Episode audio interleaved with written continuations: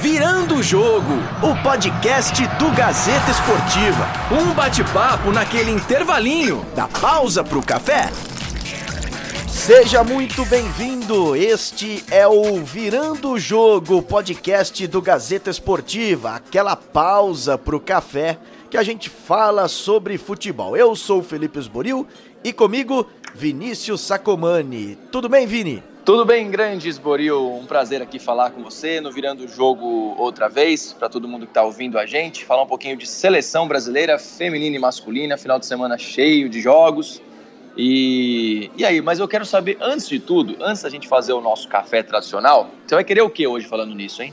Eu vou querer um expresso porque o feriado foi puxado e estou com certa dificuldade de trabalhar nesta segunda-feira.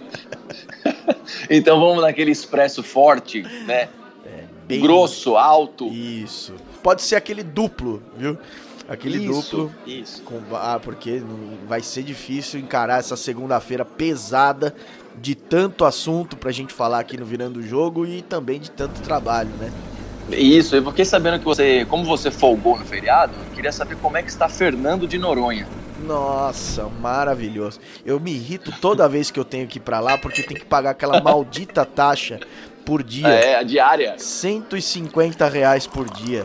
Desse Isso. jeito não dá. Mas, mas, beleza, mas como você já é um natural da terra, quase um nativo, é. lá de Fernando de Noronha, né? A gente já sabe que essas coisas não acontecem com pessoas de lá mesmo, né? Pessoas que frequentam muito o local. Mas eu mas, pagar, mas enfim, fico jeito. feliz, fico, fico feliz pelo amigo. o próximo final de semana, ou o próximo feriado, é, você ficará de folga, obviamente, ou não, não sei. Mas se for viajar, você me conta depois como for sua viagem. Claro, pode deixar, contarei sim. Infelizmente não folgarei, mas quando tiver um, uma folga, eu com certeza irei a Fernando é, alugando a sua casa por lá. então tá bom.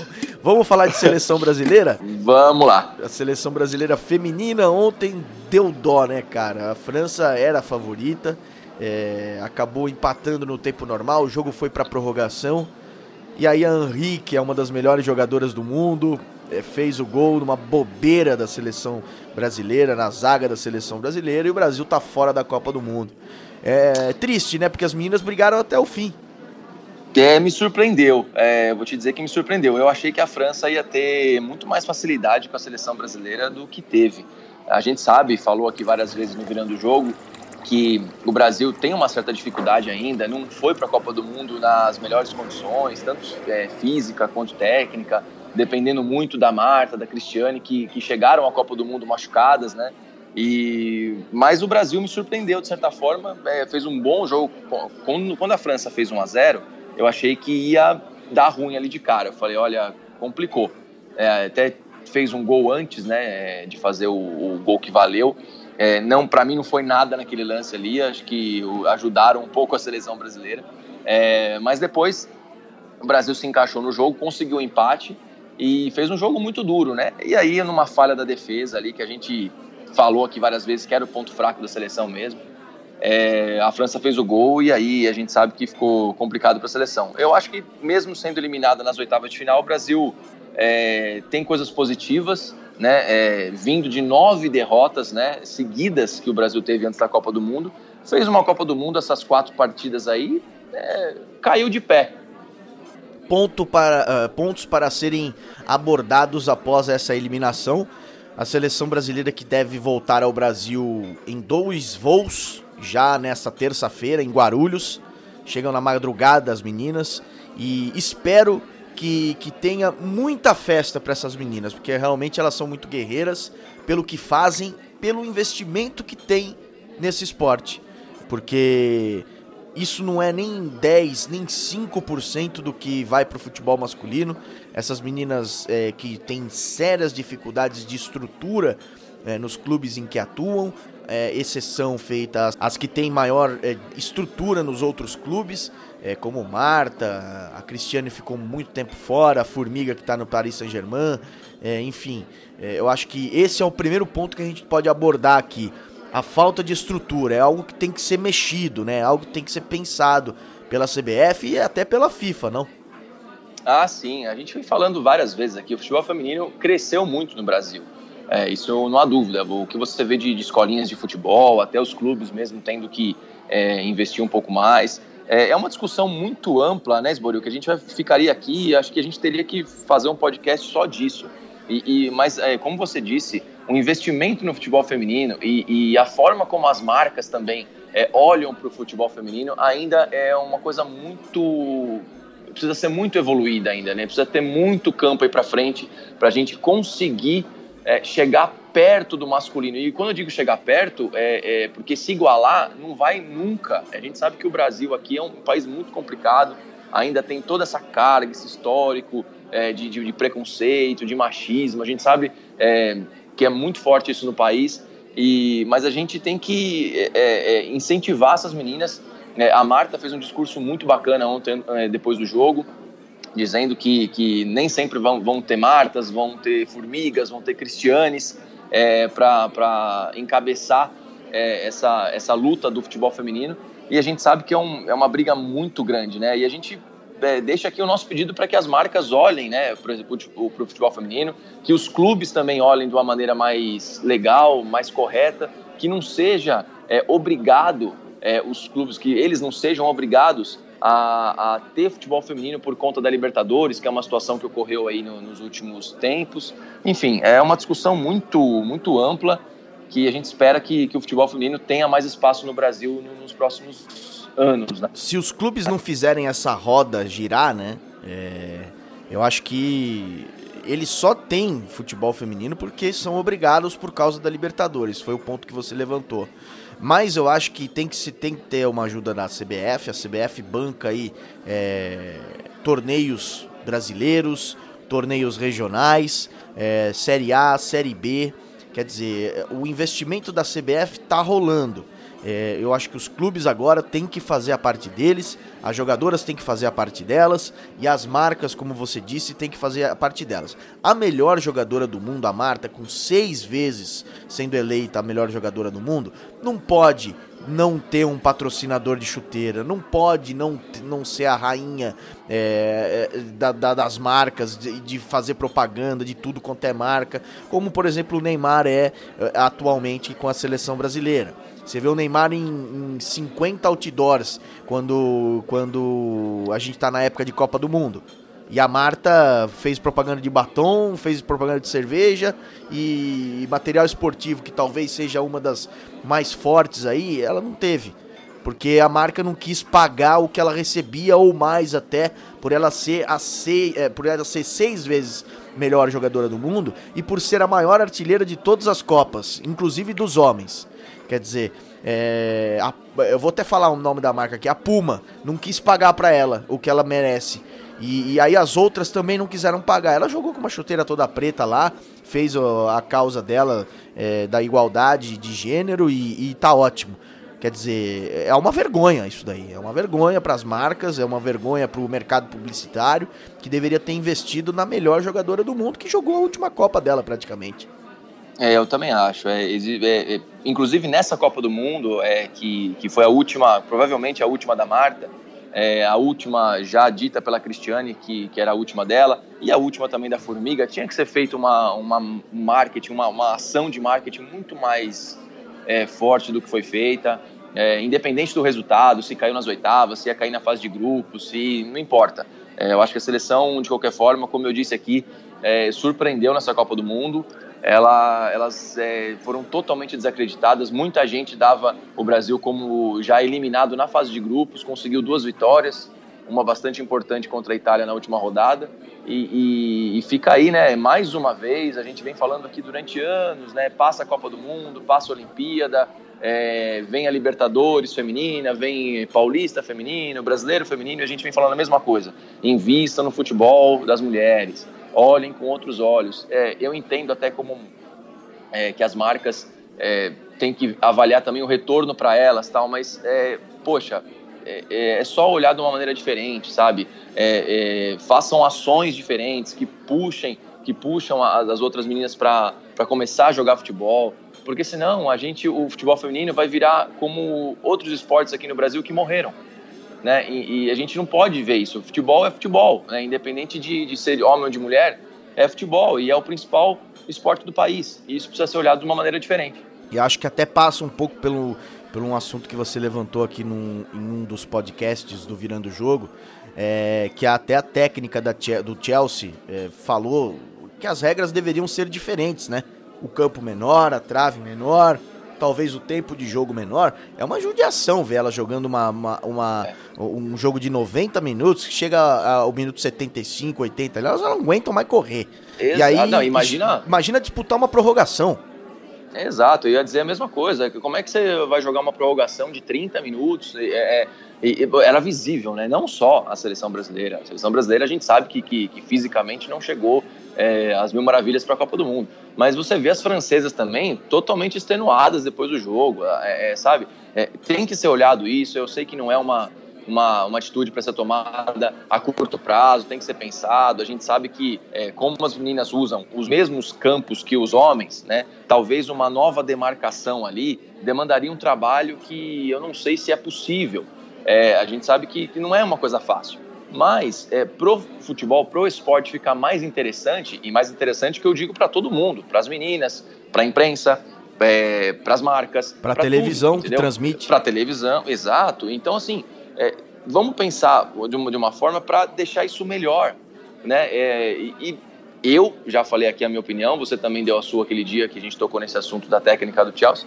É, eu acho que seria é fundamental essa mudança. Né? Diminui ali 10 metros para cá, 10 metros para lá, 5 metros na largura do campo, diminui um pouquinho a trave e o esporte fica outro. Você pode ter certeza que vai ser muito mais competitivo.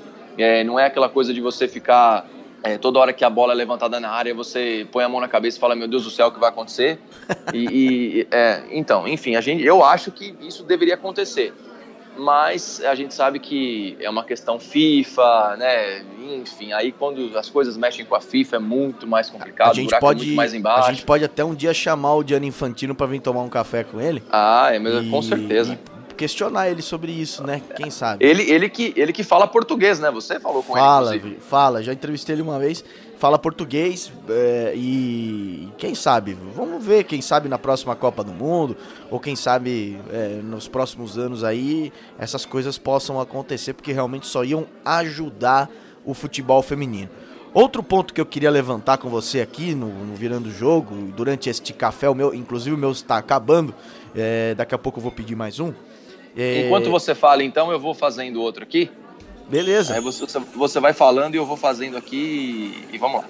Eu queria levantar com você uma coisa, eu não tenho como te confirmar isso ainda, tá? É, uhum. Provavelmente nas próximas horas, nos próximos dias, essa notícia se confirme.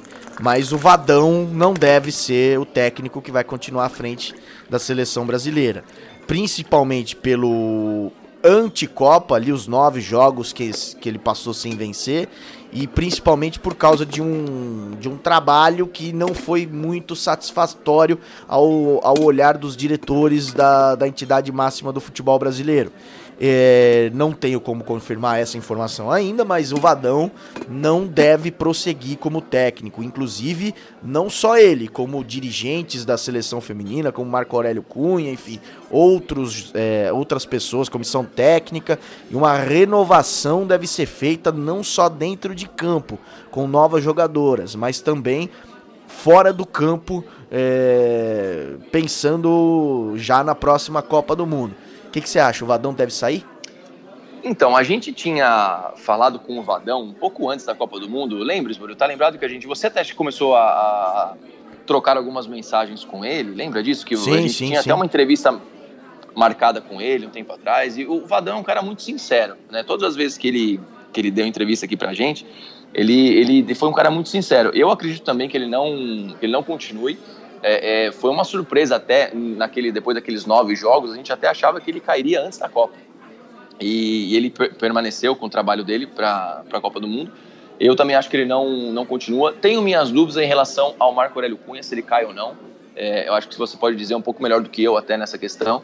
Mas é, toda vez que uma seleção cai, principalmente em Copa do Mundo, é, fica aquele, aquela sensação de que tudo tem que mudar.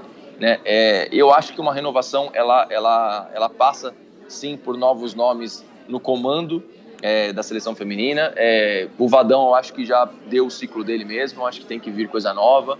Eu acho que, que é, a, o Brasil ele tem que ter um, um técnico é, um pouco mais é, um pouco mais forte assim eu não sei eu, eu pensando aqui nos nomes rapidamente eu não, nem sei se ele aceitaria mas sei lá talvez o nome de um Dorival que está no mercado sabe é, eu não sei se ele aceitaria esse desafio mas um, um cara que já tenha tido é, um certo sucesso no futebol masculino que traria uma outra visão para o futebol feminino a gente sabe que o que desde que o Vadão assumiu a seleção feminina ele não vinha já de, de, de bons trabalhos é, no futebol masculino.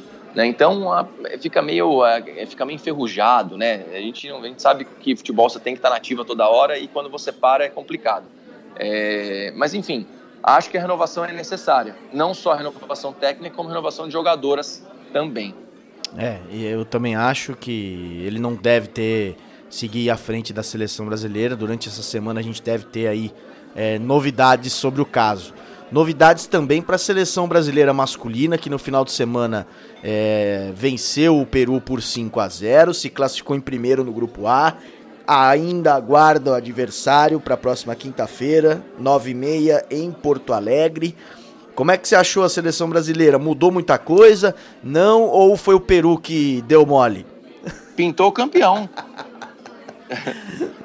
o, torcedor, o torcedor brasileiro é engraçado, né? A gente tava. Nos dois primeiros jogos, principalmente depois do, do empate com a Venezuela por 0 a 0 o pessoal começou a falar que, meu Deus, o Tite tem que cair, que não, a seleção sem o Neymar não é nada, que o Everton Cebolinha não é salvador da pátria, agora o Everton Cebolinha é o melhor jogador do mundo, é, o Arthur é o melhor volante do mundo, o Felipe Coutinho voltou a jogar o futebol que ele tinha, o Daniel Alves que anunciou a saída do PSG agora no final de semana, é, é, o melhor lateral esquerdo do mundo, melhor Carlos Alberto Torres, melhor que, todos. Cafu. E o Tite voltou a ser o melhor técnico. É, e o Tite voltou a ser o Tite, né? Então é, é difícil, cara. Mas a gente sabe que a análise não é bem assim. É, eu acho que o Peru entrou, é, olha, sinceramente, com a cueca na mão no, no jogo. É, é, e depois ali que, o, que daquela lambança do, do, do, goleiro no comecinho do jogo ali no segundo gol do Brasil do Firmino, Sim. ali desandou, né? Ali desandou, aí, aí abriu a porteira mesmo. Claro que o Brasil jogou bem, é, teve mais é, vontade, dava para ver que os jogadores estavam com mais vontade, marcando lá em cima, aproveitaram uma fragilidade da defesa do Peru, que a gente sabe que não é de hoje, já vem de muito tempo. É, a única esperança que o Peru tinha era do, do, Guerreiro fazer uma boa partida, não fez nada no jogo, absolutamente nada. É, saiu até meio bravo no, no, meio do segundo tempo ali. É, mas enfim, acho que o Brasil chega forte para essa fase decisiva aí. Vai enfrentar Japão ou Equador, né? Provavelmente. Só uma combinação meio louca de resultados aí que pode pegar o Uruguai, mas acho, acho que não vai acontecer isso. É, e eu acho que contra Equador e, e Japão, é, é, só manter essa mesma pegada do jogo contra o Peru que tudo fica resolvido. Legal, legal. É, acho que é por aí também. Eu acho que a seleção brasileira é, tem, tem esse caminho bom pela frente. Se livrou de enfrentar a Argentina, né? Nesse final de semana. É, a Argentina que venceu o Catar. Agora, nessa segunda-feira, é, tem a tendência aí de, de, de saber quem será o, o grande adversário dessas quartas de final. E enfim, tomara que a seleção brasileira tenha sucesso em Porto Alegre e daí para frente, porque ganhar um título em casa seria muito representativo para o Tite e para essa seleção que até o momento não conquistou nenhum título sob o comando dele, né? É, eu não sei se você concorda, Sbori, eu acho que a seleção brasileira tem que tomar cuidado, na minha visão, com duas seleções só, Colômbia e Uruguai. Eu acho que eu nem coloco nesse meio nem a Argentina, porque a Argentina está tão mal é, é, defensivamente, a defesa da Argentina é horrorosa. Né? Então, o, o, o Messi, que é o, é, o, gênio ali que tenta fazer alguma coisa, ontem contra o Qatar fez uma partida horrorosa. Né? É, é, então, assim, ganhou porque, óbvio, se não ganhar do Qatar também, pode fechar ali a, a Federação Argentina abrir um mercado ali, porque não tem mais o que fazer, né? Então, é, eu acho que, que o Brasil tem que se preocupar com Uruguai e Colômbia, deve enfrentar essas seleções possivelmente numa semifinal, é, numa final, mais chances de ter essas duas, uma das duas seleções numa final, e aí é, é o, o bicho pega porque é, Colômbia e Uruguai estão fazendo uma Copa América bem interessante. Sim, eu acho até o Uruguai e a Colômbia como um dos, uma das favoritas. Aí, as duas seleções é, vem muito bem. Eu, eu, eu acreditava é, no Paraguai por causa da, da, da, defesa do Paraguai. Eu acreditava até é, que o Balbuena e o Gustavo Gomes é, é, poderiam ser a melhor defesa ali da Copa América. Não se mostrou assim. O Balbuena perdeu o, a condição de titular, né? E, e, só tem jogado o Gustavo Gomes como capitão. Para mim, acho que os favoritos permanecem Colômbia e Uruguai é, e a própria seleção brasileira por jogar em casa. É isso aí. Eu acho que a Copa América, é, apesar dessa, vamos dizer, essa forçação de barra de algumas pessoas de estarem dando uma, uma proporção para a Copa América muito mais do que ela é, é, eu acho que ela tem sido um campeonato bem legal, bem, bem interessante para mostrar algumas coisas, aí, principalmente para a seleção brasileira sem o Neymar, achar algumas é, outras alternativas aí. O Everton Cebolinha é uma grande surpresa, vem fazendo grandes jogos. E como você disse, para o Tite é muito interessante esse título. Para ele é, é, significa só a continuidade dele na seleção. É isso aí. Então vamos trabalhar.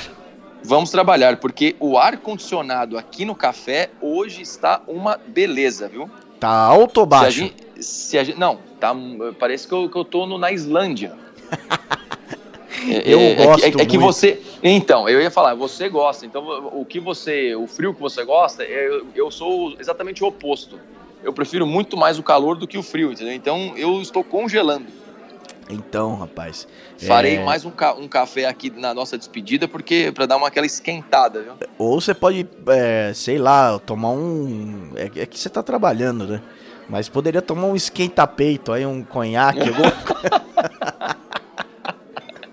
é, o dia talvez. O dia que a gente fazer um podcast é, é, especial é, em alguma, algum lugar fora do trabalho, aí a gente pode pensar na possibilidade. É isso aí então, vamos trabalhar? Vamos lá. Um grande abraço a todos e lembrando que você que nos ouve pelas plataformas de streaming, é, o Deezer, o Spotify, o podcast da Apple, siga a página do gazetesportiva.com e, e, nos dê aquele joinha, é, comente Isso. os nossos podcasts, pode até criticar a gente aqui, né? Não, por favor, é, é, e a gente pede até pra gente melhorar o nosso podcast, é claro. É isso aí então, vamos ficando por aqui, um, um abração, durante essa semana tem mais Virando o Jogo, aquela pausa pro café onde a gente fala de futebol. É isso, vamos lá nos esquentar agora, não eu e você, obviamente, né? Vamos nos esquentar aqui no trabalho. Ficou meio estranho porque... isso daí, hein? É, ficou meio estranho, ficou esquisito, né? Ainda, mas tudo bem. É, o pessoal de casa entende, o pessoal que está ouvindo entende. É, nesse, nesse, nesse mundo novo, né? Nessa, tudo, né? As pessoas estão mais juntas, mais modernidade, né? E é isso que a gente, é isso que a gente pede é, a todas as, as pessoas, não é verdade, Murilo? É isso aí. Um abração. Um abraço, até mais. Virando o Jogo, o podcast do Gazeta Esportiva. Um bate-papo naquele intervalinho da pausa pro café.